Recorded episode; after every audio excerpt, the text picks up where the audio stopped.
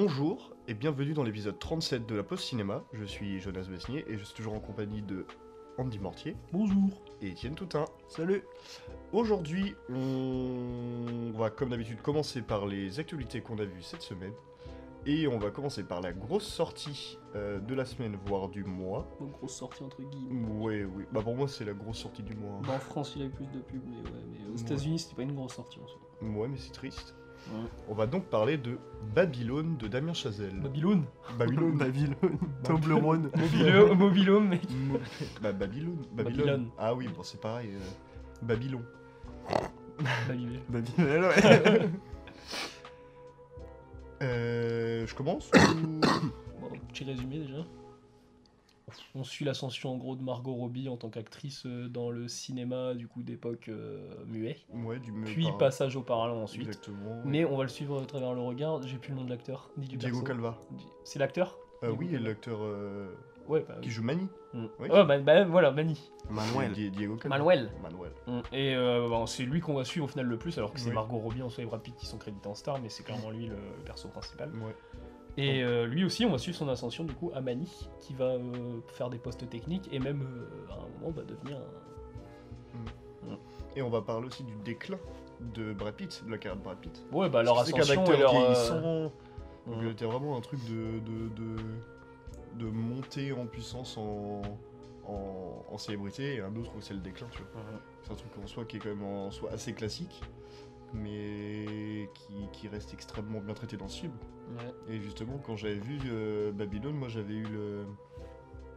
Surtout aussi par rapport au personnage de Brad Pitt, et ben, par rapport au déclin, surtout euh, au niveau de Babylone, euh, là, j'avais pensé à- au boulevard du crépuscule de Billy Wilder, 51. Ouais, j'ai pas vu. moi.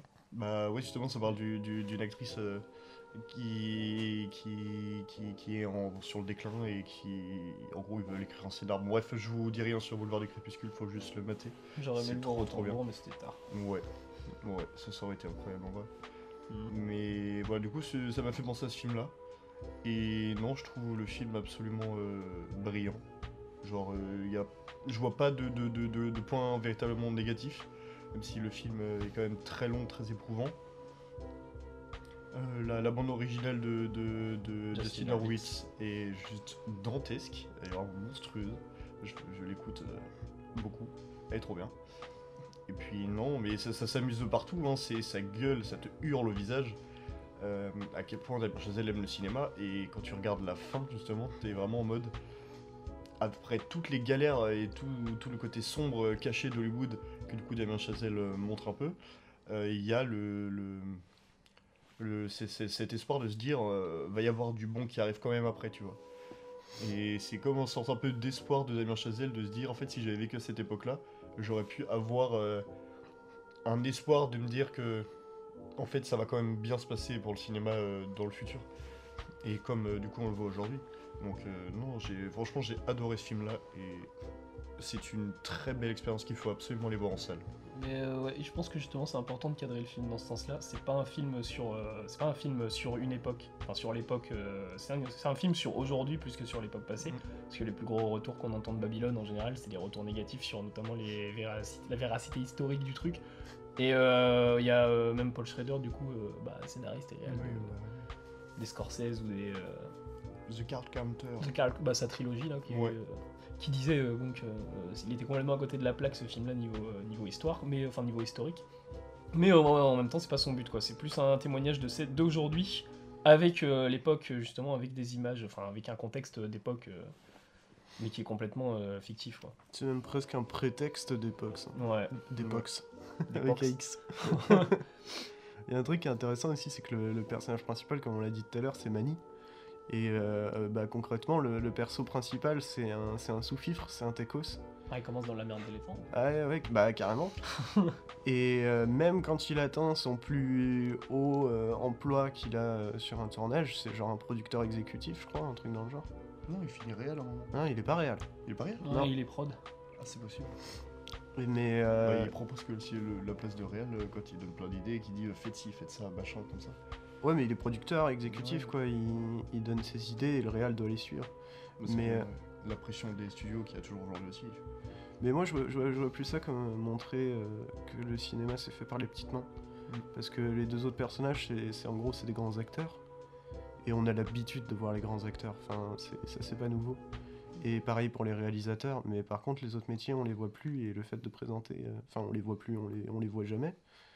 Et le fait de les, de les présenter. euh, Enfin, de présenter le personnage principal comme ça, c'est c'est intéressant. Mais. Euh, Margot Robbie, au début, euh, c'est c'est- c'est une inconnue au bataillon aussi. Ouais, je sais. Bah, c'est pour ça, bah, on suit son ascension. surtout, ouais, c'est surtout Brad Pitt qui est direct un grand acteur. Donc c'est vraiment genre des chemins qui s'entrecroisent. Oui, mais même, euh, Lui, il est sommet, sur le même- déclin, et- Même en termes d'acting, Margot Robbie et. euh, putain, j'ai zappé son nom, c'est terrible. Brad Pitt? Merci.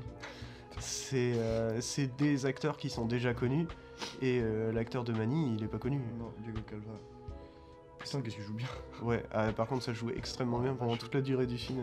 Ah, C'est assez impressionnant ça. Il y a, il y a beaucoup, beaucoup d'ambiances différentes, il y a beaucoup de, de tests. Damien Chazelle, il, il fait ce qu'il veut en fait. Et ça, c'est plaisant. Il expérimente beaucoup en fait, comme un peu euh, à l'époque, tu vois, où on expérimentait, on expérimentait le cinéma, comme Beaucoup quand parlant. l'époque.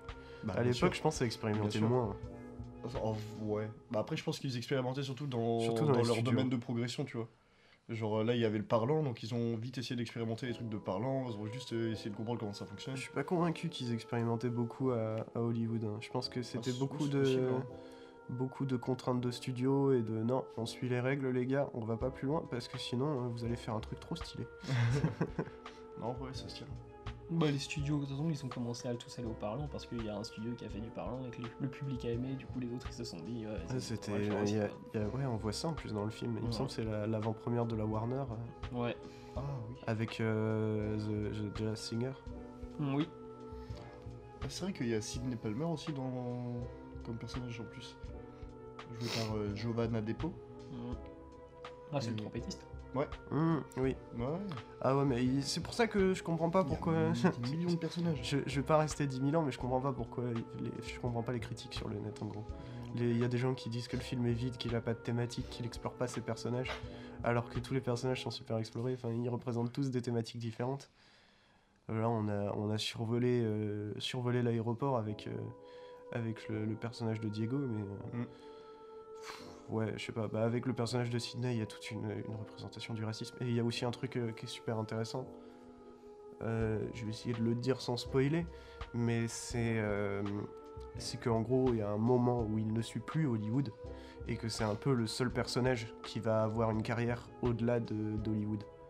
Tous les autres se font démolir par Hollywood. C'est très vrai. Et bah ça c'est important, ça veut dire quelque chose, mais apparemment, euh, je sais pas, quand je lis des critiques américaines euh, surtout, euh, j'ai l'impression qu'on n'a pas vu le même film. Mais... Bah, c'est parce que c'est cette culture-là d'Hollywood, elle est aux États-Unis, et le truc, c'est que Mm. c'est un des films les plus violents sur Hollywood qu'on ait eu, je pense, récemment, Ouais. et même dans l'histoire du cinéma, vraiment. Genre, y a pas. euh, je suis un mec euh, qui travaille à Hollywood, je pense vraiment le film, moi je, le- je comprends qu'ils le, prennent un peu mal, quoi. Ouais. Et en même temps, c'est un peu hypocrite aussi de Damien Chazelle, hein, parce que Damien Chazelle, le, le Hollywood, il en bien dans La La Land et des trucs comme ça. hein. ouais, mais je suis pas Donc, euh, trop d'accord avec. Enfin, l'hypocrisie, ça, ça se tient. Mais il y, a- y a beaucoup de gens qui l'ont ressorti cette hypocrisie en disant ouais, euh, il fait son film le plus, euh, le plus spectaculaire, à plus gros budget, tout ça. Donc il fait son film hollywoodien, quoi. Et il critique Hollywood. Mais le truc, c'est qu'il fait son, son plus grand film de cinéma avant de faire son plus grand film euh, d'Hollywood. Enfin, Bah ouais, ça fait un peu comme le syndrome Matrix 4. hein. Ah, carrément, ouais. mais je me, ouais, mais on se demande même comment en fait les producteurs ils ont accepté ça en ayant les, les projets au test. Parce que, Et il y a beaucoup de critiques américains qui se le demandent, mais qui se le demandent premier degré, qui, Ouais. se, qui se disent mais pourquoi ils lui ont donné autant de liberté artistique Et je trouve ça dégueulasse. Ah, alors tant mieux hein, que le film est passé, mais euh, il y a, je sais pas, des- c'est les bonnes personnes qui l'ont regardé, ou alors c'est les plus gros cons du monde qui l'ont regardé, quoi. en tant que Ouais. Mais euh, Mais après, si Brad Pitt is, on the board, euh, Brad Pitt il a déjà produit pas mal. hein. Euh, le film est produit par Toby Maguire aussi. hein. Ah ouais, ouais. Donc ça c'est aussi... Qui a une scène un- extraordinaire. Oh, ouais, vraiment. Oh, Putain, quel ouais. c'est vrai qu'elle est longue. C'est vrai qu'on le voit qu'une scène et qu'elle est longue cette scène. Ouais. en soi. Donc, En soi, c'est plutôt deux scènes, mais... oui, je vois ce que tu veux Le repas plus, mais en soi Ouais, c'est continu vraiment. Ouais, euh, ouais, ouais. Vraiment. Putain, quel personnage. Et vraiment, pendant... en plus, ce qui est, ce qui est dingue, c'est que il le... il le présente pas trop le personnage. C'est, c'est plus euh, un, une sorte de nom. euh, C'est genre le mec qui contrôle le casino et tu t'imagines, je sais pas, un gros véreux euh, à la. À la parrain, tu vois. et après, tu vois Toby Maguire sous... défoncé sous éther. Non. Et puis même ceux qui disent que le film est vide en soi, genre si tu regardes Oh là. les cadres sont hyper chargé. Mm. Donc tu peux pas te faire chier, t'as trop de trucs à regarder, genre tu peux pas dire que c'est vide. Ouais, mais c'est ju- c'est justement ça en fait, euh, je pense qu'il reprochait, hein, c'est le, le fait qu'il y ait tellement... Il y, a, il y a une sorte de, de gros loopy guy, il met plein plein de choses, mais que Ah concrètement, c'est c'est pas un Bergman quoi. Les Non. plans, ils veulent pas tous dire un truc quoi. Mais les plans les plus, euh, les plans les plus euh, esthétisés, vides dans le film, enfin esthétisés, ils sont Pendant toujours les fêtes. plans dans le film. Non, c'est dans les tournages de films.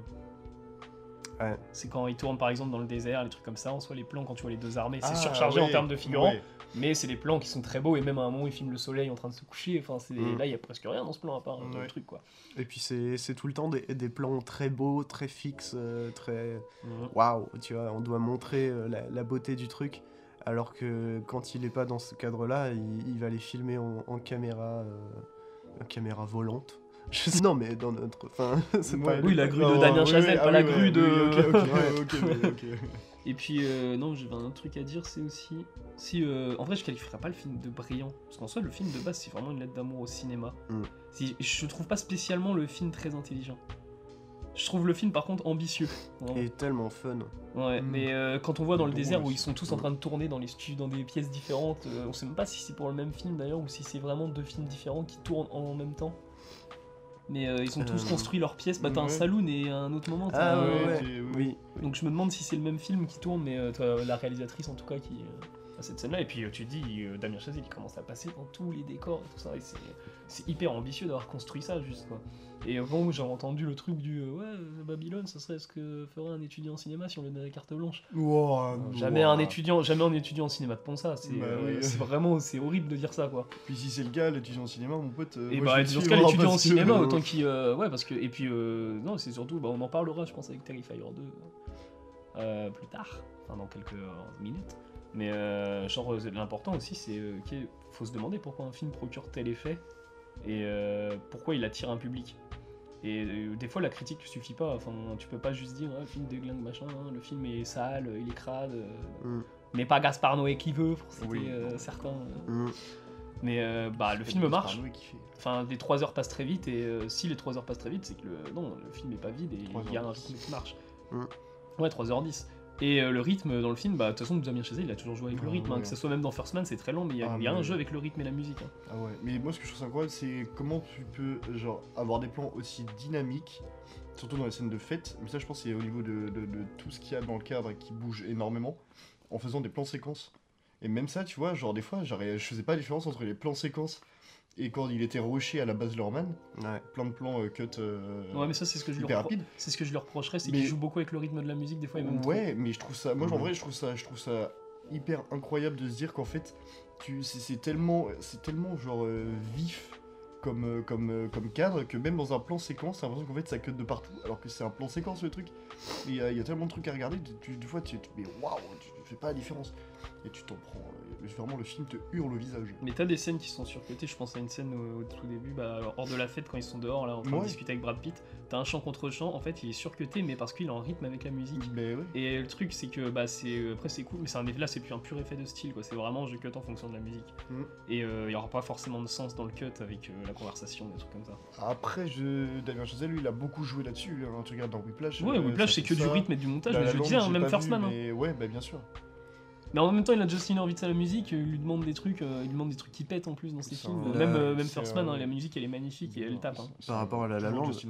Ce qui ressemble le plus, c'est que bah, dans Whiplash, il n'y a pas tous ces, ces mouvements de caméra euh, sur des, des long takes, tout ça. plus. Parce qu'on est plus mais en euh, intérieur. dans mais Whiplash dans La. La Land, par contre, il s'est amusé. hein, putain, il y a... Rien que bah, le, le début de La La Land sur le pont, euh, c'est incroyable. Les mouvements de caméra, tout ce qu'il a fait. L'autoroute fermée pendant Faut que je 3 le jours. Ouais. Ça a dû, je pense que c'est la majeure partie du budget de La La Land, c'est d'avoir fermé l'autoroute pendant Sans 3 jours. déconner, il y a moyen. hein. Parce que c'est tellement incroyable ce qu'ils ont fait en même temps. C'est- Mhm. Une chorégraphie de, de caméra, de danseurs, de chanteurs, de, Mais t'as une scène dans La La Land qui me donne de, toujours. euh, de- de musiciens aussi, je crois. Il y a des musiciens. Oui, dans l'intro, mais justement, Ils ouvrent le camion. Ils et ouvrent le ouais. camion et puis tu les vois en train de taper. Ça a toujours été le truc de Damien Chazelle. C'est euh, même, bah, euh, plus belle réplique, je pense, de Babylone. C'est euh, du coup le trompettiste qui sort, ta caméra n'est pas tournée dans le bon sens. Ouais. Et en fait, dans, dans, dans La La c'est pareil. On va aller filmer carrément des musiciens en train de jouer la musique. c'est un tradigétique le truc, la plupart des Ouais. musiques. Donc euh, c'est ouais, c'est ce point de vue-là. Et je pense que Damien Chazelle, il était musicien, Damien Chazelle avant? Ouais, bah, il a Ouais, fait ouais. euh, Harvard. des. euh, des petites études de, de musicaux, je pense. Il était à Harvard. Ouais, il était à, je sais qu'il était, non, il a été films. à Oxford ou Harvard. je sais plus s'il était à Oxford ou Harvard. Mais je, sais que Whiplash est basé ce- sur un, un peu de vérité euh, pour lui. Bon, c'est c'est très fabulé, hein, parce qu'en réalité... euh, Attention, t'as les Des- batteurs qui disaient que vraiment ils transpiraient devant Whiplash tellement ça retranscrivait bien le truc, donc je pense que ouais. Moi, j'ai ouais, j'ai- ouais. vu ça et j'ai aussi vu l'inverse. euh, Ah ouais J'avais vu un, c'est un batteur de jazz euh, virtuose euh, de notre époque. Bon Dieu que ça fait plaisir d'en revoir. Ouais. Euh, le mec il a genre 20 ans, il est, il est- un, un tueur. Tu me l'avais montré. Euh, c'est possible. Ouais, si, si, je me souviens.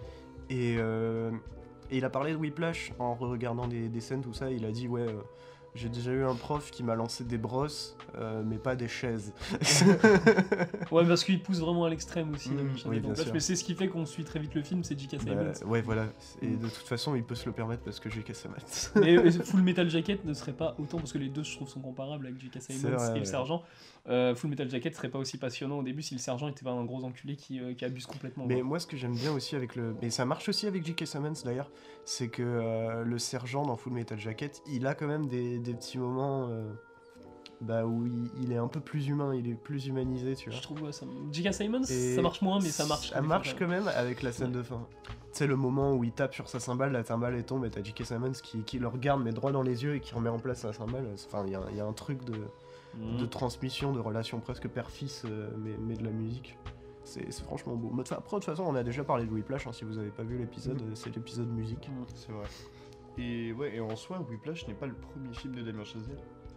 Oui, il y en a C'est un. son deuxième long métrage. Son premier, c'est Guy and Madeline in the Park Bench. Ouais, Et on va dire que Soufflage est son premier, parce que qui d'où il sort ce film quoi. Ouais, mais en fait, c'est un, un drame musical et je suis très curieux de le voir parce que je me dis, Bah, c'est déjà c'est son En premier vrai, film. donc, euh, ouais, mais c'est ça.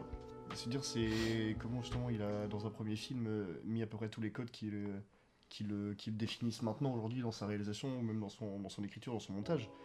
Et je me dis qu'en fait, peut-être que sans ce film-là, on n'aurait pas tous les films qu'on a aujourd'hui. Il y a sa Mm. série Netflix aussi d'ailleurs. Ouais, The. Ah ouais Ouais, Ça, c'est ça, voilà.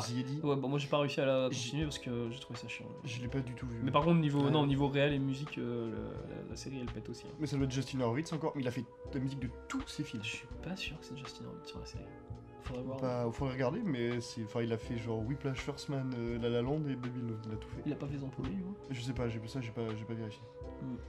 Mais, mais je crois pas qu'il ait fait. J'ai un, j'ai un doute. Ça Ouais. m'étonnerait pas. Et peut-être, ouais, juste euh, ce qu'on peut lui reprocher à Babylone aussi, son manque de subtilité, surtout sur la fin? À te balancer les. Bon, voilà, pas spoil, mais. euh, ouais. C'est vrai. C'est un. bah, c'est- Après, moi ça me plaît hein, de voir ça, mais euh, c'est un manque de subtilité en tout cas. euh, Bah, si c'est pas la subtilité dans le message, c'est la subtilité dans la forme, parce Mm. que. c'est- Enfin, on s'y attend pas à voir ça clairement dans un film. ouais. Non, oui, bon, c'est après, sûr. subtilité dans la forme, c'est sûrement pas la bonne façon de le dire. Ouais, mais, ça fait plaisir de voir du cinéma expérimental dans du cinéma mainstream. Quoi. de fou. Mais surtout que le film, en fait, en soi, est de base pas subtil, donc en fait, ça passe super bien dans le truc. Mm. Parce que vraiment, le- comme je le répète depuis tout à l'heure, le film te hurle à la gueule. Vraiment, il te, il te, il te crie en mode J'aime le cinéma Genre pendant 3h10. Et du coup, à la fin, t'es en mode. euh, c'est comme une sorte de conclusion à une dissertation, tu vois. T'es en mode Ouais, bah oui, du coup, oui. ça Ah, mais fonctionne. dissertation là, à la fin elle bug. Ouais. non, vraiment le, le délire des, euh, notamment Des carrés, euh, enfin des carrés, des écrans euh, rouges euh, Ouais. pour les lumières, euh, enfin ce qui symbolise euh, l'écran quoi. Je Ouais, ouais. C'est, euh, c'est presque l'impression que le film a fait bugger l'écran quoi. Mm. Mm. Ah, franchement, c'était incroyable. C'était Mm. une dinguerie. Mais Oui, ouais. je, je comprends toujours. En vrai, plus j'y repense, et c'était c'était toi qui avait dit ça, je vois, moins je comprends le fait qu'il soit genre juste avec un avertissement. Ah oui, non, pour moi il aurait dû être minimum moins de 12. hein. Ouais, vraiment. Ah ouais, parce ouais. qu'il y, a- y a des trucs euh, qui sont assez vénères. euh, Bah, dans le, la scène de Toby Maguire, clairement, Ouais, on entre avec, dans. avec euh, la il y a presque un, le- qui- ouais, il y a presque un côté. euh, il y a- ça, ça- franchement, ça flirte avec un truc, un côté ambiance torture porn. hein. Ouais, bah en même temps, ouais, Ouais. avec tout ce qu'ils utilisent, genre Mm. tous les côtés liquides du corps humain, genre la sueur, le vomi, Ouais. euh, le sang. Bon, là, ça vient pas de l'humain, mais de la merde. J'ai et- cru qu'on allait se taper une triangle sadness dans le film. hein. Ouais, en vrai, moi aussi. hein. moi aussi. hein. J'y ai pensé super fort. Bah, en soi, c'est presque ça, parce que au final. euh, Ouais, mais sans aussi long. Et lui, il étire la scène. Ouais, bien bien sûr, bien sûr, euh, bien sûr. Mais là, tu vois, genre, c'est c'est un énorme doigt d'honneur à plein de plein de hauts placés d'Hollywood. En même temps, elle est gênante cette scène. C'est vrai que et en vrai, on s'imagine tous, on s'imagine tous les grandes réunions, même aux Oscars, des trucs comme ça avec les prods. On se les imagine tous comme ça. hein. Ah, mais Ah ouais, là, c'est vraiment des, des Américains qui présentent d'être euh, de la haute société anglaise, quoi. C'est assez Ah, drôle. vraiment. hein. Et c'est pour ça que c'est une grosse surprise s'il est nominé aux Oscars, Babylone, mais euh, enfin avec Ce un serait film trop comme bien. En vrai, Ouais, c'est mais avec un film comme ça. Mais... Ils aiment bien d'un côté se faire bâcher Hollywood, mais pas aussi violemment. Ah ouais, Ouais, bah, non, ouais, non, sans À Cannes, ça aurait marché. À. Cannes, ça aurait peut-être marché, ouais. Ouais. parce qu'on n'est pas si à Cannes, c'est pas vraiment le système hollywoodien, même si c'est euh, Mm. c'est quand même le, en France, c'est un star system. Bah, et ouais, puis, mais beaucoup à- moins vénère euh, Cannes, en euh, termes d'industrie que Hollywood. à Cannes, tu comprends. Enfin, le détachement par rapport à Hollywood. Enfin, le détachement du cinéma par rapport à Hollywood, il est beaucoup plus euh, acté. Parce qu'en général, les présidents de festival, du festival de Cannes sont même pas des mecs dans le cinéma hollywoodien, Ouais. ce sont des mecs qui le. Bah, euh, enfin, dernièrement, on a eu euh, qui a récompensé Parasite, on avait Inaritu quoi. Moi, je pense que c'est ouais, c'est l'un des films les plus ambitieux du 21 e siècle. Sur sa mise en Mm. scène, en tout cas, et sur euh, ses. Ouah, oui, en vrai, l'expérimental, bon, vraiment, on le flirte. Hein. Il émet des images de trucs euh, de cinéma expérimental, notamment avec le jeu des formes, là. Enfin, il y a des. Ouais. Mmh. On dirait les lampes halogènes, un peu, Ouais, les, trucs, euh, les stylé. Et, euh, mais je pense qu'il tire ça au final d'œuvre expérimentale. Je pense pas qu'il les a fait lui-même. Ouais. Parce que c'est la scène bah, où il me reprend tous les plans de film. le, le cinéma expérimental, c'est presque un. C'est pas un cercle fermé dans le sens où il est pas si difficile d'accès, mais c'est un cercle fermé dans le sens où. euh, où euh, bah, fin, il faut vraiment être dans le cinéma expérimental pour faire du cinéma expérimental. C'est un peu compliqué. Ouais, c'est surtout pour le comprendre. Ouais. Et faut, faut- le truc, c'est qu'il faut vraiment de la culture ciné, quoi. Ouais. Les, les mecs qui font du cinéma expérimental, je pense en vrai, ils ont déjà, ils ont déjà maté euh, tout ce qui se pouvait. euh. Ah, mais carrément. Mm. Parce que ce qu'ils font, c'est. C'est aller au-delà de la forme. Donc, euh, enfin, de, de la forme habituelle, du moins, de la forme actée. Ouais. C'est pour ça que ça fait plaisir que, que Damien Chazelle il, il en prenne un petit peu euh, dans, dans son film. Parce que c'est un, un film à gros budget, c'est un gros film mainstream. Ouais. Donc euh, de- d'en mettre un petit peu, une petite goutte, ça, ça fait du bien quoi. Mais je sais pas si vous étiez là quand on allait voir euh, TNB, le truc expérimental avec les logos de films qui faisaient une musique euh, Ouais. et ça m'a fait penser à ça à la fin de là. Ouais, ouais. C'est il y, a y a un côté euh, rythme et euh, truc qui pète, enfin, qui bug. Après, t'as l'impression d'avoir un bug à la fin du film. Ouais, et puis c'est. C'est toujours un, un jeu sur le. Sur le fait de présenter un, un truc que tu vas rejeter. Mm. C'est au premier abord. Mais c'est pour ça, moi, ça m'a. ça m'a- Franchement, cette scène m'a pas déplu parce que bah, je, je vais pas dire que je suis un aficionado de, du cinéma expérimental, mais j'en ai mangé un petit peu quoi. Et euh, le truc, c'est que souvent, c'est des, des formes qui, à première vue, rebutent. Et c'est pour ça qu'elles sont pas qu'elles sont pas dans les codes hollywoodiens ou dans les codes du cinéma parce que c'est c'est des formes un peu spé quoi. Mais euh, le truc c'est que si on se laisse porter par ces formes là, on a des, des, des émotions, des quelque chose. Il y a- il y, a quelque chose qui est très très puissant quoi. Mm. Et, et ça c'est ça veut dire quelque chose. Il y a, il y a un truc quoi. Et c'est pour ça que c'est expérimental parce qu'en fait c'est des formes mais tellement tellement vénères, mais qui, qui mettent quelque chose vraiment, ça, ressort Mhm. quelque chose de notre esprit qui pourrait pas ressortir avec un autre médium. Parce qu'on a presque une, une stimulation visuelle euh, trop puissante, une stimulation auditive trop puissante, un truc dans le genre. Mais Et là, Damien Chazelle, il a complètement capté ça. C'est ce qu'on disait hier en critique avec Antonin, c'est il disait, euh, il parlait de Baz Luhrmann avec le, les stimuli visuels. Mm. Là pour le coup, la fin de Babylone, c'est du stimuli mais pur, vraiment avec les Ah couleurs, oui, même juste les, faut voir au moins le rythme du montage. Et... Mais moi, j'ai adoré. Mm. Et moi, j'aimerais rajouter juste un truc, c'est que je viens d'y penser, mais euh, en fait, en faisant son film, il retrace vraiment toutes les périodes holly- hollywoodiennes enfin, dans la forme. Parce que dans le scénar, il va parler de la période muet et euh, parlant. Dans la forme, il va parler euh, âge d'or hollywoodien avec ses Ouais. gros films vraiment de 3 heures avec euh, ta scène d'intro là, ou ton, fiche qui ton petit truc qui s'affiche avec euh, 30 minutes de retard. rien, rien que la plupart de la colorimétrie, on a souvent beaucoup de d'or, Ouais. doré. Ah oui, c'est vraiment même le titre Babylone. Enfin, c'est Ouais. euh, c'est fat, quoi. C'est c'est quelque chose d'immense. Et euh, bah, euh, période euh, Nouvelle Hollywood aujourd'hui, bah, ça reste. un- Si, si, s'il a eu carte blanche, Damien Chazelle, c'est un film d'auteur. Ouais. Donc, euh, c'est c'est un film qui retrace au final euh, toutes ces périodes, toutes les périodes du cinéma américain. Ah, c'est vrai. Ça se tient. Sauf peut-être le début. Bah, le début en même C'est- temps. Le début, bah. C'est un peu chaud. c'est- c'est- il y a- Quoique, il y a le train, l'entrée en gare train de la Ciotat. C'est vrai, c'est L'entrée vrai. en train du, l'entrée du train en gare de la Ciotat, c'est peut-être C'est mieux. c'est mieux dans ce sens. Euh, L'entrée de la Ciotat en gare du train, ouais. Ouais, mais c'est. Non, mais je crois qu'il y a deux fois la Chiota dans le titre. Ah bon? Non. L'entrée de la Ciotat en gare de la Ciotat. Non, mais non, mais non. L'entrée, euh, Non, la mais- Ciotat en l'en- entrée dans le gare de- du Oh train. souviens L'entrée en gare du train. Oh la vache. L'entrée en gare de la Ciotat, du train en gare de la Ciotat. Du train de la Ciotat, on regarde la Ciotat. Ouais, l'entrée du train de la Ciotat, on regarde la Ciotat. Il a fait un tour, tu sais. Mais ouais, bon, j'ai fini sur, sur ma bio. Ouais, moi aussi. Eh bien, du coup, comme vous l'avez sans doute compris, nous sommes tous les trois très conquis par le film. Et Parce on qu'on est des étudiants en cinéma. sûrement. Ouais, on est des merdes. Ouais, ouais. On n'a pas vu d'autres films. Hmm, hein? Bon, bah, on n'a rien vu d'autre. Oh, on non, a ouais, que du Damien Chazelle et du Baz Luhrmann. Bah parce ouais, que c'est rythmé niveau. On a rien fait. Moi, moi Ah oui, mon, non, bah oui, mon euh. réalisateur préféré, c'est clairement Tarantino. Bah oui. Et Nolan. Oppenheimer, meilleur film de l'année. Ah. Alors vous rigolez, mais Jordan Peele a vu le film Ah ouais et a dit que c'était incroyable. En termes d'image, à tous Alors, les niveaux. Est-ce qu'il a dit c'était incroyablement bien ou incroyablement pas bien Non, non, c'est incroyable. Non, Vraiment. mais en vrai, je m'attends à de la qualité quand même. De... Bah ouais, en soi, mais Nolan, on peut pas je reculer. m'attends à de la qualité un peu vide. Bah moi aussi. Ouais, ça me fait bah, chier que Jordan Peele, lui, je trouve que c'est incroyable. J'espère que le film est vraiment incroyable, du coup, parce que Mais sinon Jordan Peele boycotte. hein. Jordan, Oh Jordan Peele, en disant ça, il se dit Oh putain, j'ai repéré mon prochain chef-op. c'est qui le chef-op sur Oppenheimer? C'est Hoyte Van Hoytema encore? Sais C'est pas. possible. Bah, C'est son chef-op à titre en général. Ouais, c'est possible. Et là, on va voir Darius. Vas-y, attends, What the voilà. fuck. Attends, on va voir. Est-ce que j'ai deviné le chef-op d'Oppenheimer? Ce serait pas si étonnant. Directeur photo. Et là, il y a marqué Jordan Peele. Et tourné en- Hoyt Van Hoytema, allez, bah oui, bah ouais. voilà. Roit Van Roitema. Hoyt Van Furlich. Enfin bref, et vas-y, du coup, tu peux enchaîner. Euh, ouais. Donc du coup, on peut enchaîner avec du coup le Un autre film d'étudiant. Ouais, ouais, bah Mais cette fois, faut chier. Ouais, ouais. Ah, ouais. Euh, qui est du coup Terrifier 2 de Damien Leon. Du Mm. coup là c'est seulement Andy et Etienne qui vont en parler. Moi j'en parlerai euh, la semaine prochaine.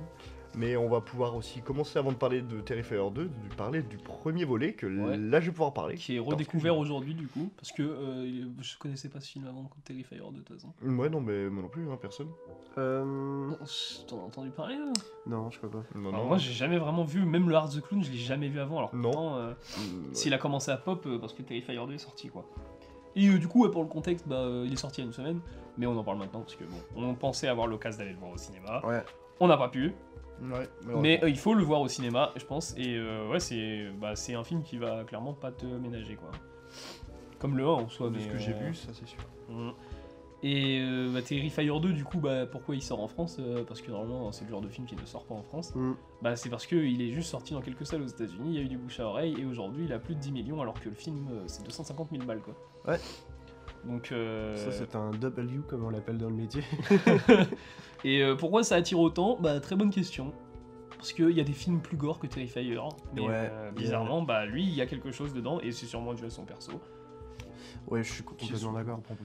Il y a une, mais même il y a une atmosphère, il y a une, il y a une façon de faire. euh, Je trouve que même le, côté un peu cheapos, euh, ça, ça rajoute un peu au film. euh. Ouais, mais il y a plein de gens me qui font du hein. cheapos, hein, quand même. De quoi Bah, il y a plein de gens qui font ça, au final, il y a plein Ouais, de mais Ouais. moi, ce côté-là, moi, il me dérange un peu. Parce qu'en fait, je trouve que, justement, quand on a. Là, je parle surtout pour la, par rapport au 1. C'est que. En vrai, ça se voit que c'est un film petit budget. Donc, pour un film quand même à petit budget, c'est quand même un, un, un film, genre, très bien fait quand même. hein. Bah pour 250 000 Ouais. balles, vraiment, c'est bien fait. Il y a Ouais, des gens qui ouais, feraient pas ça à ouais, ouais, 250 non, 000. ça, c'est sûr, ça c'est sûr, ça je suis d'accord. Mais après, je trouve qu'il va pas aussi loin qu'il aurait pu. Ah, pour aussi- Il va aller, plus loin que Terrifier, en tout cas, clairement. hein. Euh, dans le 2 Bah oui. Ouais, moi je parle du 1. Parce que moi Ah. j'ai- vu que le 1. Ouais, mais parce que le 1, il est... Ah ouais, non, Oui, mais non, vraiment, le- le, bah, le le 1, un, c'est euh, même pas 250 000 non, balles, du coup. hein. Ah, c'est le 2 qui a 250 000 Ouais. Mm. Ah ouais, d'accord, ok. Moi je pensais que c'était que le 1. Je- Non, Pour moi, le c'est- 2 il avait un plus gros budget. Non, c'est le 2 qui a 200. Le 1, je sais pas combien il est, mais il doit être un. Ouais, non, Ouais, c'est possible. Mais du il coup, doit ouais, être en dans, dessous. bah, de ce que j'ai vu du 2, parce que je l'ai Mm. pas fini, euh, ouais, globalement, il va un peu plus loin. Et la preuve, juste par la durée du film, tu regardes le premier qui fait 1h22, et le 2, il fait 1 heure de plus, il fait 2h20. Ouais, bah non, il est. Ouais. Et c'est. Non, et pour moi, la différence, c'est la photo aussi. hein. C'est Ouais, que dans le vrai, 1, ouais. t'as l'impression que c'est crade, mais que c'est pas spécialement euh, que la tournée en zoom zoom là, et puis vas-y. Ouais, non, ouais, ouais. Et alors que dans le 2, par contre, euh, c'est crade, mais il y, a il y a une beauté quand même dans la, pho- dans la, dans la photo. hein. Il y a même un aspect pellicule, des fois t'as des petites taches. euh, je suis pas sûr qu'il est pas tourné en pellicule. Même hein. la photo euh, début du, du 2, tu sais, là où ils vont dans la sorte de fête, là. Genre avec le bâtiment, là, t'as un côté un peu bleu avec comme des, des formes d'eau. Ouais. C'est super beau. Mm. Et non, non, ouais, c'est vrai que la, la- la photo est très cool. La musique aussi. La musique, La du musique, 1 c'est et ouais. du 2 est vraiment très cool. Bah, c'est la musique qu'on entend des fois dans la bande-annonce, on entend un peu euh, de cette musique-là quand il commence à se montrer. Mm, Ça, ouais, c'est de la musique qui tape et qui bourrine, quoi. ouais. Mais euh, et ouais, et là euh, pour le coup, euh, bah t'as les, enfin là euh, tous les critiques qu'on va voir qui nous disent ah, les, le, le- le film est mal joué, euh, le film n'a aucun sens, machin et tout. En soi, c'est vrai, il est un peu mal joué. Ouais, mais là je trouve qu'on va falloir aller un peu plus loin que ça parce que le Ouais. film il marche, il faut se poser la question de pourquoi. Oui. Bah ouais, et puis que le film surtout c'est clairement une référence à toute une période du cinéma Mhm. et que ça faut pas l'exclure. Bah, c'est c'est un film, je pense, qui est moins con qu'il en a l'air, hein, parce que Mm. c'est pas euh, même euh, pour le coup là, il y a des propos, euh, enfin des trucs de mise en scène ou des trucs de dialogue, de scénar Mm. qui, euh, qui reviennent dans le film plusieurs fois et euh, des motifs et euh, c'est réfléchi clairement donc. euh, Ou même s'il est con, honnêtement, euh, c'est fun. Ouais. Bah, C'est tellement fun. C'est ça, ça fait du bien en fait euh, un, un film qui, qui peut se prendre un peu moins au sérieux, mais qui se prend quand même au sérieux et que tu peux quand même prendre au sérieux parce que le film est tellement vénère que. enfin,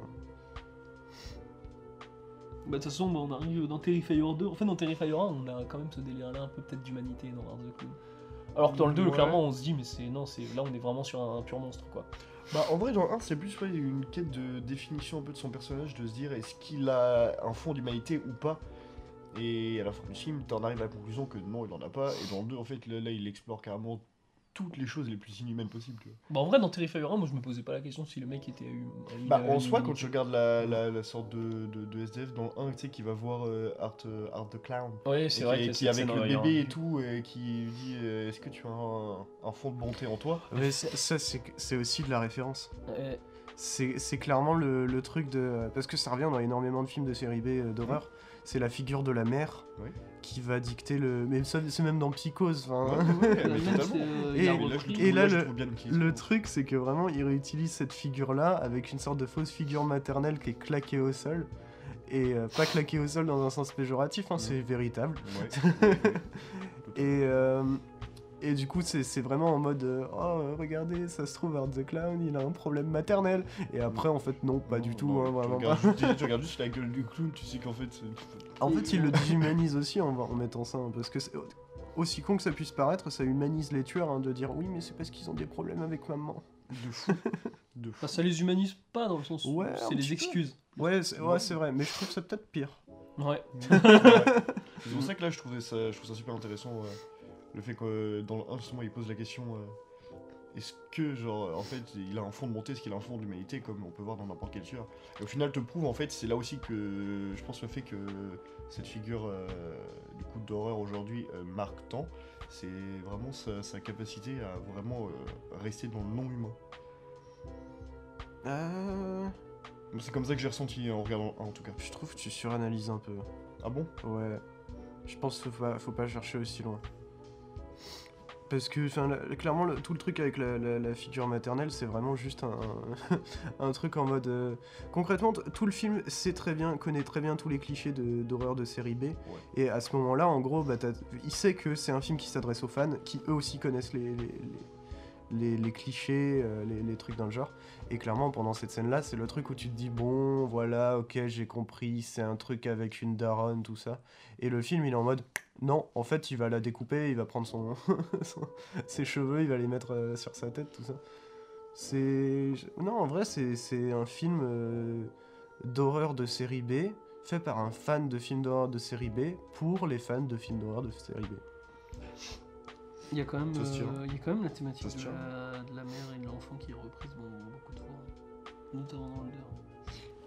Ouais. Ouais. Bah mec, la fin, euh, c'est carrément euh, dans Terrifier 1, t'as Art the Clown du coup qui, joue à la maman quoi. Mm. Mais euh, le mec dans, dans le 2, à la fin. euh, d'autres spoil. Ouais, ouais, non, je spoil pas, mais tu vas voir la scène, je pense, la scène post-crédit. Ah, Il y a une scène post-crédit Ouais. Ouais. Oh, et puis heureusement qu'elle est là, parce que putain, si ça avait fini sans la scène post-crédit, j'aurais été. Elle est longue, hein, par contre, c'est euh, c'est vraiment une scène post-crédit. mais- C'est une vraie scène. C'est une vraie scène post-crédit. C'est pas deux plans à la Marvel. hein. Ouais, Regarde le marteau de Thor. Regarde, ce En sera fait, mieux la prochaine Il fois. a bougé de 5 Mais euh, là, pour le coup, c'est. Il un C'est euh, Art the Clown qui. Bon, Ouais, ouais. C'est une sorte d'annonce au 3 euh, la pause la Oui, pause oui, Je pense de toute façon il, a- il est déjà prévu le 3. donc, euh. C'est vrai qu'il y a ça. Mais je, je suis pas convaincu que ce, ce soit dans un truc de. D'une continuité par rapport au, au 1 et un truc de figure maternelle. J'ai plus l'impression qu'il. Non, mais ça, c'est pas continu- continuité for- forcément, mais euh, il y a quand même. C'est c'est repris en tout cas dans le 2. Même t'as ce délire là des gamins, et des- il y a deux, quand même deux, deux fois qu'on voit de meurtres de mère hein, dans le deux- dans le deux. Je vous allez pas me convaincre. Sachez-le.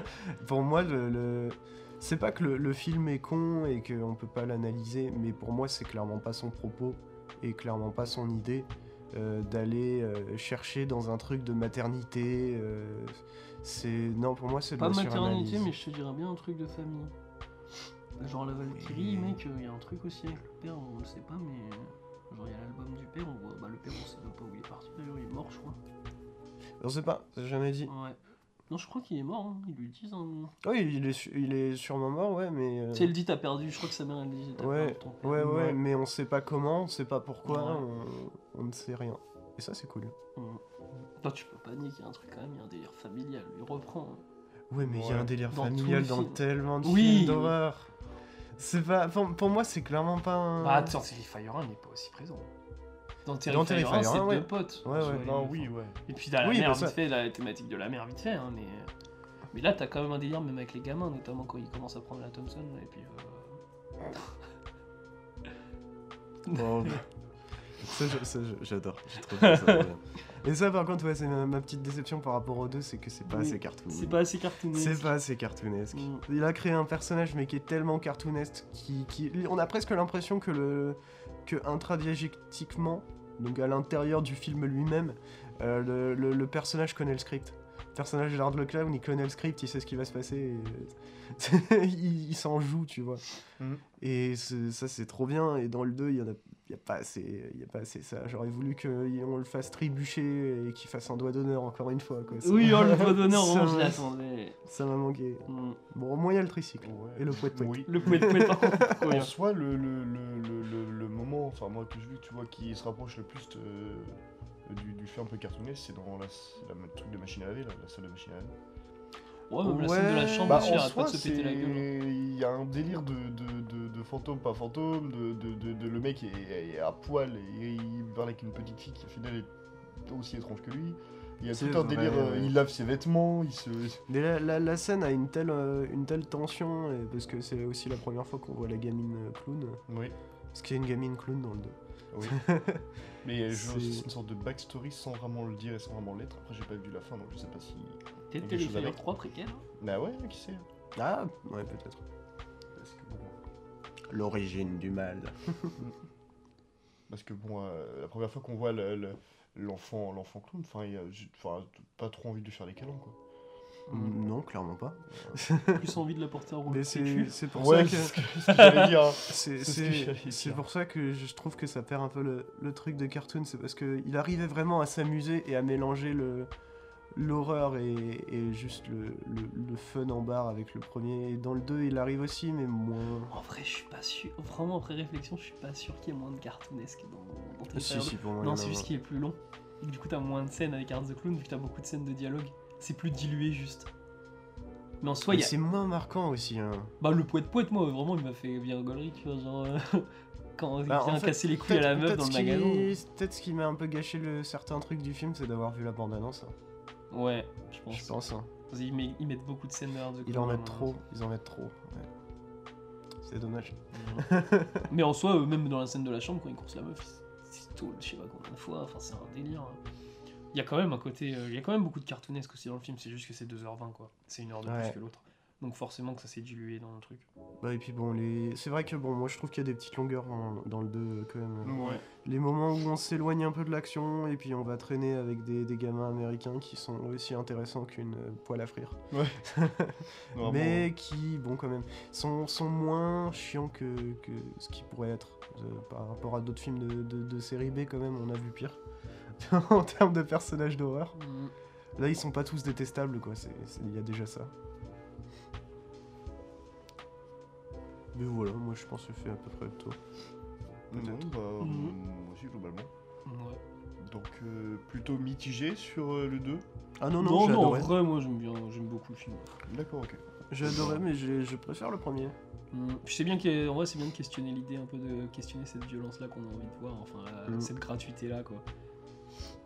D'accord. Et bien du coup, on en a fini avec euh, les films d'actualité. Et du coup, Andy va pouvoir nous présenter comme d'habitude, les actualités de Rennes. Ah, Dans les actualités de Rennes. Euh, déjà, truc important, je sais pas si on l'a déjà dit, mais je crois que c'est cette semaine que ça a apparu, mais euh, le 5 février à l'Arvor, à 18h, le salon de musique de Satyajit Ray, qu'il faut absolument voir parce que c'est un putain de film, vraiment. Alors, euh, ça danse pas, ça chante pas, hein, par contre, c'est pas, pas le bollywoodien d'aujourd'hui, quoi. Mm. Mais, euh, mais par contre, c'est magnifique et il y a de la musique. Et c'est d'une musique qu'on a déjà entendue chez Wes Anderson, voilà. Ah Dans. The Darjeeling Limited. Ah, ouais, tu me l'avais dit en Mm, plus. il l'a repris. Et euh, du coup, le 1er février, euh, il y a deux événements.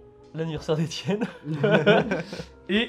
euh, putain, j'allais dire Jack Burton dans les rêves du mandarin, mais euh, non. New York 1997 de John Carpenter à l'Arvor. Qui a une scène magnifique de, euh, de surf. Dans Si New York ne m'abuse, 97. il, il me semble que c'est dans celui-là. Oh, ça fait longtemps que j'ai pas eu. Je me trompe peut-être, mais je sais qu'il y a un Carpenter avec une scène de surf. Et il me semble que c'est celui-ci. Ça doit être les dents de la merde. Et en plus, c'est du surf dans une ville et tout. C'est un bordel. Ouais. Mhm. Et euh, du coup, le festival Télérama aussi, parce qu'il faut en Oui. parler. Euh, bah, du coup, on a, dans les films, je crois à l'Arvor, il y a Licorice Pizza, il y a Conte du hasard et autre fantasy qu'il faut absolument voir Ouais. de Hamaguchi De Yosuke qui repasse à l'Arvor. Euh, Armageddon Time au TNB, Asbestas au TNB, aucun ours Il au TNB. Enfin, il y a des passagers de la nuit qui passent aussi. Les au- passagers de la nuit à l'Arvor, ouais, Ouais. que j'ai déjà vu. moi. Moi j'avais j'ai très envie de voir. vu. Bah, c'est très bien, les passagers de la nuit. Il y a Charlotte Gainsbourg. Et, Et ouais. Et aussi, du coup, il y a une actualité. Quand vous écouterez ce podcast, trop tard, vous aurez raté The Fablemans de Steven Spielberg. On l'a déjà dit, je crois. Oui, je sais. Donc ça va. Mm. Normalement, ils sont prévenus. tu l'as Ouais, mis en story. Oui, en plus, je l'ai mis en story. Oui, bah, nickel. Donc euh, voilà. Et on aura vu demain, euh, quand vous écouterez ce podcast, on aura vu le nouveau Spielberg. Ouais. Un mois à l'avance. Donc euh, voilà. C'est cool. Et il Ah, faut ça le voir. Avec une scène que je me suis fait spoiler, mais qui est immense. Elle Mhm. est trop bien. J'ai hâte de la voir. Ouais, mais je me suis fait spoiler volontairement parce qu'elle est Ah, trop ok, bien. d'accord. Je l'ai regardée deux fois. Elle est géniale, j'ai hâte de la voir au ciné. Et bah, je crois pas que j'ai d'autres choses à dire. Très bien. Bah, du coup, on va bon. pouvoir passer du coup euh, à la thématique de cet épisode que j'ai choisi. Oh putain, non, il y a un chef-d'œuvre qui repasse aussi avec le festival Télérama. Eh ben, encore de clapiche. Oui. C'est Encore une blague. J'aime pas le film. Il y a la nuit du Donc, tu m'as coupé pour dire ça. Ouais, non, en vrai, euh, demain matin, par contre, bah, c'est trop tard. Mais il Ouais. y a Wally. Oui. Alors, au revoir. Ouais, mais- Mm. Film qu'on se rend compte quand on le mate, mais comment on a pu mater ça en gosse et en gosse et l'aimer parce qu'il y a 40 minutes dans le désert au début, enfin dans une terre post-apo et. parce, que, dialogue. parce que c'est tellement fun. Le Ouais. petit C'est personnage tellement est tellement fait. fun à suivre. Andrew Stanton, mec, c'est un génie. Bah oui, non mais, non, mais tu te dis, euh, c'est pas du tout un film pour enfants quand tu le Mais remates. enfin. non, mais c'est c'est trop bien. Et ouais, bah c'est tout euh, ce que j'ai euh, à dire, je crois. Eh bien, je vais recommencer et du coup dire que nous allons maintenant passer à la thématique. La thématique que j'ai choisie et qui est du coup Hitchcockien ou Hitchcock. Hitchcock, on va, je On pense qu'on va rechanger en ouais, Hitchcock. on va plutôt mettre Hitchcock, parce que ça a plus de sens. Euh, et du coup, j'ai choisi euh, le film qui m'est très cher à mon cœur euh, par, rapport à ce réala- par- ah, par rapport à ce réalisateur, puisqu'il s'agit de mon préféré et du premier que j'ai vu de lui, Fenêtre sur cour. Je peux faire le résumé, je peux faire le Vas-y. yes. Eh bien, on va C'est un suivre. monsieur avec des jumelles. On va suivre du coup James Stewart, donc euh, acteur euh, bah, classique De. Hitchcock avec euh, Cary Grant, Mhm. et euh, qui s'emmerde un peu dans son appart parce qu'il est dans le plâtre. Et du coup, euh, bah, vu qu'il se fait chier, euh, bah, il, euh, il vit dans une petite cour très carrée et il peut voir tous ses voisins. Et puis il va regarder un peu la vie de ses voisins. Mm. Ce qui fait de lui quand même un mec très voyeuriste. Oui. Ah oui, bah oui. Mais bon, carrément. quand on se fait chier. Et euh, aussi, bah, les voisins, euh, bon, ils ne ferment jamais les rideaux. Donc euh, à un moment quand même, on se demande genre mais... Ça, ça, par contre, c'est pas réaliste. hein, mais- Parce que. Bah la meuf Vraiment. qui se trimballe à poil euh, chez elle un- comme à un tout le temps là. moment, et- j'étais euh, j'étais euh, dans un dans un appart d'une pote et de, de sa fenêtre vraiment en face il y avait le bâtiment mais genre euh, vraiment pas loin et tu Ouais. voyais toutes les fenêtres et tu pouvais regarder dans tous les appartements mais les gens ont des rideaux en fait C'est pour ça le vis-à-vis c'est pas terrible. ouais Et euh, sauf que du coup James Stewart va assister à la disparition d'une femme et potentiellement son meurtre. Tadam, tadam Pardon. un meurtre dans un Hitchcock Du suspense Et en vrai, moi j'ai un truc à dire par contre. C'est en le rematant, je me dis, mais c'est vrai que c'est c'est peut-être le film le plus feel good de Hitchcock. Et vraiment, c'est un feel good, c'est un film cocon.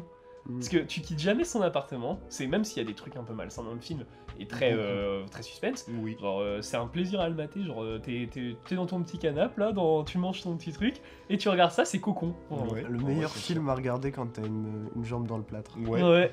Ou le pire. Comme ça, tu vois, euh, t'es dans le plâtre, tu vois un mec en Qui est train- dans le plâtre. qui est dans le plâtre en train de regarder ses voisins quoi. Ah, c'est du voyeurisme de Et tu sais, ce voyeurisme. qui serait, tu sais ce qui serait le mieux? C'est que t'es dans le plâtre et que tu regardes chez ton voisin, que tu vois Qui- qu'il est en train de regarder dans- fenêtre sur cour. Attends, attends, attends. T'es dans le plâtre, tu regardes chez ton voisin qui est dans le plâtre, qu'il est en train de regarder fenêtre sur cour, dans lequel il y a un mec qui est dans dans le plâtre, et qui qui regarde, regarde ses ses voisins. Mais en vrai, non, mais en vrai, c'est marrant. Enfin, on en rigole, mais c'est la question du film aussi. C'est cette Oui. question de Mm. voyeurisme euh, au cinéma. Et euh, en vrai, Fenêtre sur cour, c'est un de ceux qu'elle a amené avec euh, Pépin Tom de l'un des deux là, putain, qui ont fait le Narcisse noir. C'était Powell. Ah, je sais plus Powell si et c'est que Pressburger. Powell. Ouais, mais Ouais. je crois que c'est l'un des deux qui a fait. euh, Michael ça. Powell ou. Je crois que c'est Powell. C'est, euh, je sais C'est plus po- qui c'est c'est qui l'a fait. possiblement Powell. Euh, ouais. Bah, du coup, euh, moi, ce que. En fait, la première fois que j'ai vu le film, ce qui, ce qui m'a euh, giga interpellé, c'est sa façon ultra intelligente dans la mise en scène de. De, de, de, de créer euh, énormément d'enjeux aussi intenses, aussi forts, avec simplement un plâtre. Mais tu l'as découvert le Mm. film? Ah non, non, Ah non, non, non, non, non, non, bah non, non, j'ai- avec, euh, j'ai déjà vu. Avec si peu de choses, parce que du coup, il se cantonne à l'appartement. quoi. Exactement, et c'est ça que. Ah, On quitte jamais, on quitte jamais l'appart. Ouais, mais Sauf euh, quand la caméra en fait au début va. Bah non, même Oui. pas, je suis même pas sûr. Ouais, mais, même, ouais, mais même Non. pas trop hein, en soi. hein, c'est- tu vas sur de la vision de l'angle de vue de l'appartement. Mm. Mais c'est ça que je trouve ça super fort, c'est que dans un truc aussi, euh, comme tu dis, cocon petit, même dans un seul appart, avec un mec qui à la jambe cassée, en fait, genre, euh, le, le moindre enjeu sera forcément décuplé, parce que le mec, il sait très bien qu'il peut pas faire grand chose.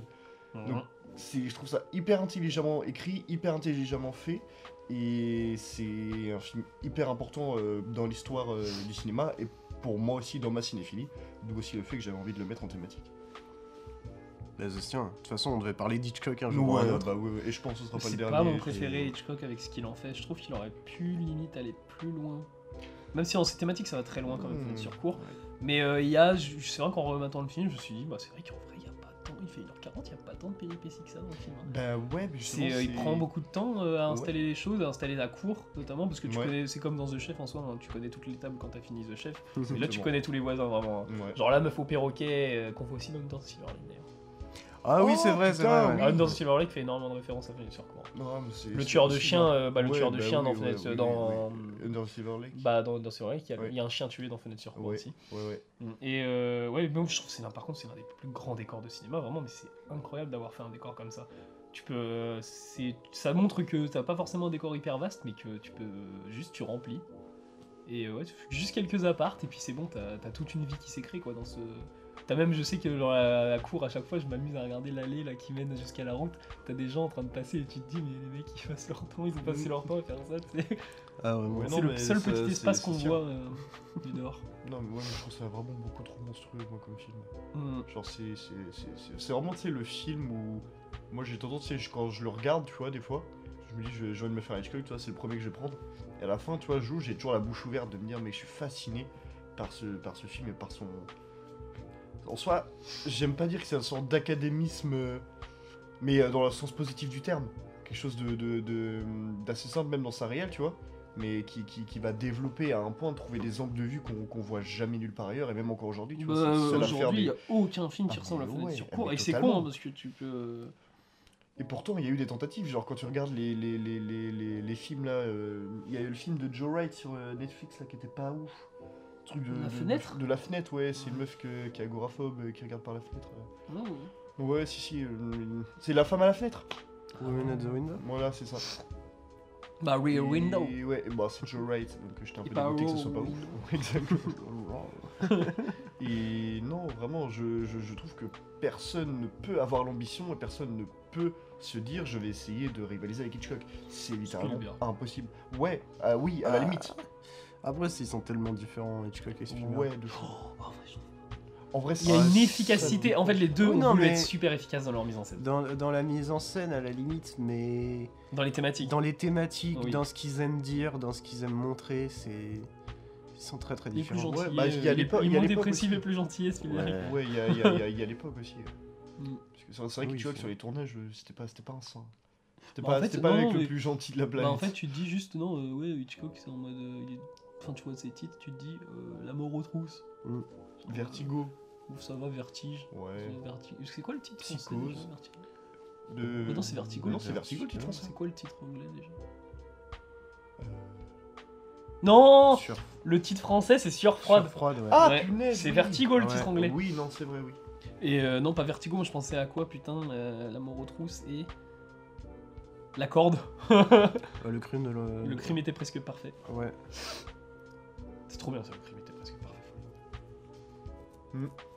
Mais euh, moi, euh, bon, c'est pas mon Hitchcock préféré en soi, fenêtre sur cours, mais Ouais. euh, je kiffe bien en tout cas le. Ah, moi j'en ai vu que deux et c'est pas mon préféré non plus. Ça vu Bah, lequel Je avec toi? Je préfère Vertigo. Je Mm. trouve que Vertigo. euh, C'est parce que t'as pas le courage de la conduire. Non, j'ai pas. j'ai- Moi, je l'ai pas vu. j'ai- Vertigo. j'ai- bah, j'ai- comme je viens de dire, j'en ai- j'en ai vu que deux des Hitchcock. hein. Je suis loin d'être un académiste de Hitchcock. Bah, en vrai, pareil. hein. Et, euh, et Vertigo, c'est. Oh la vache Il y a tellement d'idées. euh, tellement d'idées. Ah, du coup, t'as Pour pas vu moi, Psychose Non, D'accord. pour moi, c'est. ah, Tu, vois, quand on, quand on me dit que. euh, zut, comment il s'appelle Decision to Live, euh, c'est inspiré d'Hitchcock, bah ça se voit parce que juste j'ai l'impression de regarder euh, une sorte de, de dérivé de Vertigo, euh, un truc dans le Mais je pense que Decision to Live prend énormément dans Vertigo, Ah ouais, c'est ouais. Hitchcock dans lequel il prend le plus. hein. Et Comme Under sur qui prend le plus dans Fenêtre sur final. Ouais, et je reconnais plus Hitch- Hitchcock, enfin du moins le Hitchcock que je- que j'ai associé dans ma tête euh, dans un Vertigo que dans un Fenêtre sur cour. Même si, bah c'est quand même la même personne et que ça se ressent. Ouais. Et que le film est toujours aussi incroyable. Bah, c'est le truc, c'est Hitchcock, mais c'est pour ça que je le compare à Spielberg, c'est qu'il est ultra polyvalent. Ouais. Ah ouais, après Il, il a sorti des films très différents. euh, comme, euh, comme Spielberg, il a ses, ses grandes thématiques. euh, Mm. sa, bah, sa- sa grande thématique c'est l'obsession, Ouais. clairement. Ouais. Comme lui il est obsédé avec le cinéma, euh, Son ses obsession est personnages une ils sont... obsession. De quoi Il est obsédé par l'obsession. En soi oui. euh, Obsession. Obsession. Quasiment dans tous ses films, il y a un- truc avec un personnage qui est, qui est obsédé par quelque chose. Ouais, c'est vrai. Enfin, je veux dire, euh, pourquoi est-ce que si j'ai le vertige, je monterais tout en haut de cette tour euh, si je n'étais pas obsédé par, par cette Madeleine Il n'y a pas d'obsession, je trouve, façon, je vais mettre en thématique, mais c'est pas vraiment une obsession. Après, il en a fait plein des films Hitchcock. hein. Il y a même des Ouais. films qu'on connaît même pas. Non, oui, non, mais enfin, après, c'est- tu vois, moi, je, je, je sais que dans les Hitchcock que j'ai eu, donc peut-être j'ai vu, j'ai- j'en ai vu que deux aussi, j'ai vu Psychose et Fenêtre sur cour. Moi, c'est le premier qu'on m'a montré, et on me l'a montré quand j'étais genre assez jeune, tu vois, genre j'étais au collège. Donc en vrai, c'est- c'est c'est vraiment un des films qui m'a marqué le plus aussi dans, dans Du coup, mon t'avais une fenêtre sur cours, Oui, mais pas la même cour. non, pas du tout. Mais en soi, oui. Fenêtre sur récré. Ouais. Mais on me l'avait Hitchcock montré. pour les enfants. Mais en vrai, on me l'avait montré euh, au collège en cours, et je l'avais rematé chez moi aussi euh, un peu plus tard. Et c'est. Tu vois, même par rapport à Psychose, qui est quand même considéré comme son film le plus culte, en fait, Fenêtre sur cour a vraiment une sorte de mélancolie aussi que, que, que, que moi je- j'aime énormément, même de base dans tous les films euh, du, du cinéma, que, que je trouve vraiment hyper appréciable et hyper juste dans ce film. Et ouais, non, même tu vois, si ça n'est pas votre Hitchcock préféré, ce que je comprends totalement. Bah, le film était presque parfait. Ouais, j'ai bien aimé. Oh la vache Elle est fort, très fort, très fort. Oh, faudrait faire un film qui s'appelle comme ça, Ouais. Je suis sûr que ça existe. c'est sûr. Mais non, en tout cas, le, le film, même objectivement, est complètement dingue. Oui, non, en vrai, je dis le film était presque parfait, mais le film est parfait. Mm. Bah pour l'instant, j'ai pas, j'ai pas encore vu un Hitchcock euh, qui est pas parfait. Oui, Je sais qu'il y a des Hitchcock qui sont très mal. euh, ouais, ouais, je sais bien, mais Moi, c'est j'ai- c'est dire quoi. Il a moi, tellement j'ai- de films ouais, et ils sont ouais. tellement tous bien. Ouais, moi j'ai un, j'ai un recueil de, de trois courts-métrages d'Hitchcock. Genre, enfin, c'est des moyens-métrages qui durent entre 30 et 40 minutes. Mhm. En vrai, je pense que ça va être hyper intéressant de les mater. euh, savoir en fait comment il est, euh, il est d'où il est parti pour arriver à, à un tel point de perfection. Mais je pense que tu vois, quand tu regardes même Stanley Kubrick ou. euh, ou, euh, Kubrick, c'est différent. pas Ouais, même mais façon. attends, tu vas, tu vas voir. Et du coup, Hitchcock, dans leur façon de. Enfin, leur façon de diriger machin, c'est très différente. Mais c'est. Il y a un point qui ressort surtout sur les deux, c'est c'est- c'est qu'ils sont extrêmement durs, extrêmement. Ils euh, sont maniaques du contrôle. Exactement. Et en fait, ce point de vue-là te, te montre en fait à quel point il faut être aussi. euh, alors là, je vais peut-être exagérer, donc je le préviens. euh, tyrannique pour avoir euh, un atteindre un tel point de perfection que personne d'autre ne peut atteindre. Non, je pense pas. Je pense que si t'as besoin d'être tyrannique, c'est que tu t'exprimes très mal. D'accord. Ouais, mais tyrannique était peut-être pas le bon mot. ouais, c'est peut-être un peu trop Ouais, fort. Ouais. Mais c'est vrai que oui, bah, de Ouais. toute façon, euh, la, la place du réalisateur, c'est une place de, de, de gars qui dirige. Donc euh, oui, Il y a un caméo de Hitchcock en Fenêtre sur cours c'est une Hein? bonne question. Parce que je l'ai pas C'est une bonne putain de question. Est-ce qu'il y a un caméo de Hitchcock dans Fenêtre sur cours Après, si son caméo s'est passé à l'autre bout de la rue, là, qu'on voit Ouais. peine, mais non, Tu sais, il, il glisse sur, un, sur une Pokémon. Après, faut que je... En vrai, je... ouais, faut que je vois parce qu'il en fait tout le temps, donc euh, je l'ai pas vu. Ça se trouve, vrai, j'ai- c'est pas. Moi, je vu deux, trois fois le film et je me dis, j'ai toujours pas vu Hitchcock dedans. donc, Bah, moi euh, non plus, non. C'est peut-être- En fait, il joue peut-être un des voisins ou un. Non, mais qui visite, ouais, peut-être un mec qui non, visite ouais. un voisin à un moment, mais. Ouais, euh, c'est possible, mais. C'est un Enfin, f- moi non plus, j'ai pas le souvenir qui est. euh, Qui est Il joue pas le gardien?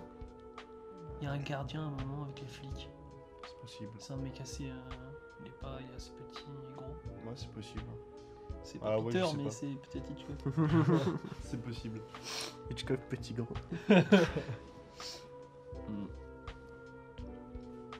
Bah moi je n'ai pas d'autre chose à dire sur Fenêtre sur cours à part d'acheter pas le Blu-ray euh, le Steelbook 4K à la Fnac parce que enfin en tout cas ne- n'espérez pas le mettre en 4K parce qu'il passe pas.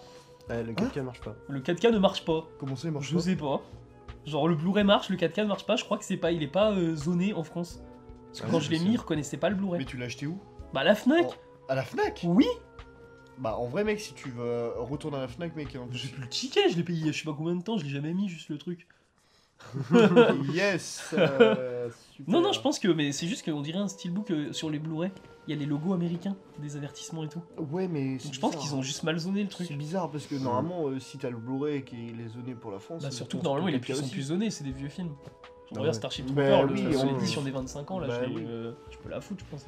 Bon, faudra peut-être que j'ai. Oh ouais, je vais tester les Blu-ray un jour parce que vraiment, je me dis, il y a des, il y a des steelbooks que j'ai achetés, ils passent même pas dans le truc. Bah non, ouais, Ouais. bah oui, non. Non, mais faut Ah, acheter, faut acheter un lecteur euh, toute zone, hein, de toute Ouais. façon. ouais, non. Si vous voulez des beaux steelbooks euh, Hitchcock, en tout cas, euh, la Fnac en fait, euh, on a fait beaucoup. Mhm. Vertigo, on a un très beau. C'est vrai. Vertigo, fait sur quoi? Je crois que c'est celui que j'ai. D'ailleurs, à la Fnac, il y a un steelbook 4K de- du Polar Express de Zemeckis. Il est monstrueux, mec. Du Pôle Express. Le Polar Express, Ouais. pardon. euh, Polar Express. Le Polar Express, c'est euh, le train qui va au Groenland. Ouais, Oui, Ouais, ouais, c'est c'est ça. Ça. c'est ça. bah, c'est ça le film. Non, le Pôle Express, c'est pas ça, c'est le train qui va chez le Père Noël. Mais c'est au pôle, au pôle Nord, dans le Groenland. Le pôle Nord, c'est pas forcément le Et Groenland. Il donne pas de destination, Non, je sais pas. pas. Ouais. ouais, bon, on va dire c'est de- dans les mêmes quoi. Débat sur Il y a où Tom habite Hanks. le Père Noël. Il y a- il y, a Tom Hanks dans le Pôle Express. Oui, et en tout cas, le steelbook est absolument magnifique. Genre vraiment. est Et il y a Shia LaBeouf aussi, je crois. Ah bon Et il me semble, ouais, il joue un gamin. What the fuck? C'est, il- sans déconner, je crois qu'il y a un gamin qui est. euh, si tu regardes, il ressemble un peu à Shia LaBeouf dans son visage. Ah, en vrai, je, je vois. Il me semble. hein. En vrai, je vois, mais ça me je- Ah, il est pas récent le Polar Express. Euh, non, ouais, très Express, envie de le il remater. est- je sais plus quelle année. Ça devait être C'est 2009. 2009, 2010, ouais. Ouais. hmm, C'est pas avant Non, moi je pense Non. même après. Ah, Moi, je non, m'attendais me même à dis 2011, Moi, je. Bon, on va regarder après. Bon, bah, en tout cas, je pense que du coup, on en a terminé avec euh, la thématique. Du coup, qui est euh, Fenêtre sur cours de Alfred Hitchcock. Et du coup, on vous encourage tous les trois à regarder le film euh, dans, dans- si vous pouvez en salle, sinon dans les meilleures conditions possibles. Puisque En salle, fenêtre sur cours. Ben non, mais euh, s'il C'est repasse en possible, salle. hein, ouais. Oui, mais en salle, Bah, sur Hitchcock la en général, de toute façon, euh, quoi aller voir. Ce sera Bah, fenêtre sur grand écran. Bah, totalement. Grand écran sur cours. Grand écran. Et merci de nous avoir écoutés. Et du coup. Ah non, bah non. J'allais zapper. La prochaine thématique de l'épisode 38 sera par Étienne. Ya. Et ça me fait très plaisir parce que j'ai très envie de remater ce film. Ouais, moi aussi j'ai hâte de le revoir. Mmh. Ce sera la thématique Lovecraftien. Ah, yeah. Oui. J'ai trop hâte de remater ce film Je et attendez-vous à une dinguerie du coup. Et je, moi, je Ouais. n'ai toujours pas maté ce film-là. Eh ben, mec. Mais je pense que c'est une dinguerie. Et Ah, film sous-côté et réalisateur sous-côté dont on va pouvoir parler encore. Mais ne ne- n'en disons pas plus. Un de mes films préférés. Pour plus tard. Euh, merci de nous avoir écoutés. Et du coup, on se retrouve la semaine prochaine. Bisous. Bisous Salut